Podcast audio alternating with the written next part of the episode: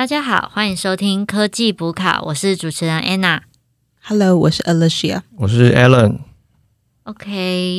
哇，我们这一次已经就是这个节目已经录到第四季了。那这一次我们想先简单介绍一下，说我们第四季选的这本书《小群效应》啊，为什么我们会选它，然后我们会怎么介绍？那这次其实选书，我们就想说，哎，之前选过 AI 嘛，也选过 Martech，那其实想尝试一下不同的主题。那其实现在有观察到说，诶，很多的网红 KOL 或者是 Podcast 的节目，它后面其实他们都是有去在经营他们的粉丝，然后因为经营这些粉丝的社群很成功，所以它其实刚开始他们可能是不是盈利的模式，但后来都慢慢的转变成盈利模式，然后就有带来很多的收入嘛。那其实我就还蛮好奇的，我们大家都很好奇，这到底是怎么运作？尤其是在对岸，这这样的经济为他们带来很大的收入。那其实有有一天，我们就大家就聊着聊着，我们就想说，诶，那不然我们来选一本社群经营相关的书籍，我们可以探讨一下，因为这就是结合科技跟人文。那我们来看一下，说会有一些什么重效。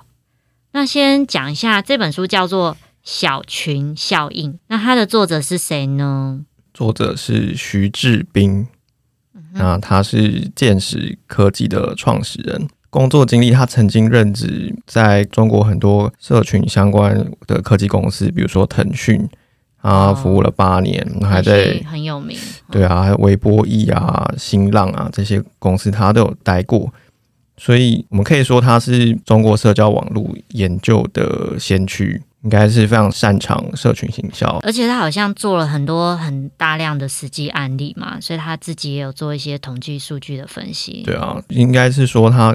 他的工作经验，所以他其实有很多的机会碰到很多案例以及数据。根据这些数据，然后还有其他的观察，他提出了一些方法论啊，比如说怎么样开发用户啊，怎么样经营社群。所以我觉得透过这本书呢，不管是什么人看了这本书，就是对于社群应该都能够更有深入的了解。那基本上哈，我觉得，因为小群这种概念的话，在台湾算是比较呃，算是比较新的嘛。就比如说，可能现在大家也有注意到，像是 Line 开始有的页面可以看到一些不同那样的群组，比如说有些是讨论加密货币，有些是比如说讨论代购，或者是一些共同兴趣，像是电影啊、音乐这种。越来越多了嘛，那甚至说可能 Facebook 社团也有很多的，甚至去跨了不同的群体，比如说不同的职业别啊，或者什么都，大家其实慢慢都会有有这种加入这种观念。那其实它也算是一种社群化，走到后面，当大群社群开始慢慢的活跃度开始慢慢下降了之后的一个再活化的一个概念，我们可以这样讲好了。就像根据统计的话，像微信群的话，至少有。两百万个以上，那 Line 上面它大家平常可能工作或是私人啊、家庭群组很多，那这也是因应互联网发展到现在的一些沟通连接的改变。所以，我们刚刚从一个大环境跟就是目前的一些科技发展，可以看到这个小群出现的一些脉络。所以说，我们接下来会探讨的很多是有关于就是小群的，比如说这样的一个定义，那还有说后面的一些小群的发生的一些背景、一些情境，那可能后续怎么样去做一个应用，那甚至说怎么样透过它去做一些商业的变现，这样阿丽莎真的就是讲到一个重点，我们当初会想选这本书，就是他提出了一个蛮新颖的概念，就是小群它的效应会带来怎么样的更大的一些活化。那其实我们真的会选这本书的话，就是因为这本书它可以解决我们三个很想知道的问题。第一个就是说，诶，你怎么样透过社交网络，然后你可以得到很多的用户跟流量？但是啊，你得到这个东西，可是你也要思考说，好，我得到了，但是我还想要有爆发性的成长。那第二个问题就是怎么样？去进入了社交网络之后，可以获得爆发性的增长。那第三个问题就是说，诶，你不能就 好啊，它就就只有这个月，它突然增加一百个用户，然后就不管了，然后之后就衰落了。你要怎么样去持续的经营它，让它大家的粘着度还是有，然后可以造成你的收入是稳定的，不会这样突然高突然低。这三个问题，这本书都可以解答，所以非常有趣。那 Alan，你觉得呢？为什么这本书很吸引人？我觉得我们每一天啊，应该绝大多数可以说应该是百分之九十九以上的人都会用到社群软体嘛。我们透过社群跟朋友维持关系、学习新知识或者掌握时事，所以说我们每个人可能都可以是用户或者经营者。这本书就非常吸引我，我就想要知道到底怎么样去经营一个社群，或是我可以知道我加入的社群是怎么样的一个形态。这个社群是活跃的呢，还是它是渐渐死去？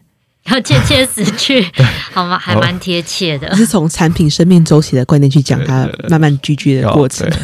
看它救不救得回来，救不救得回来。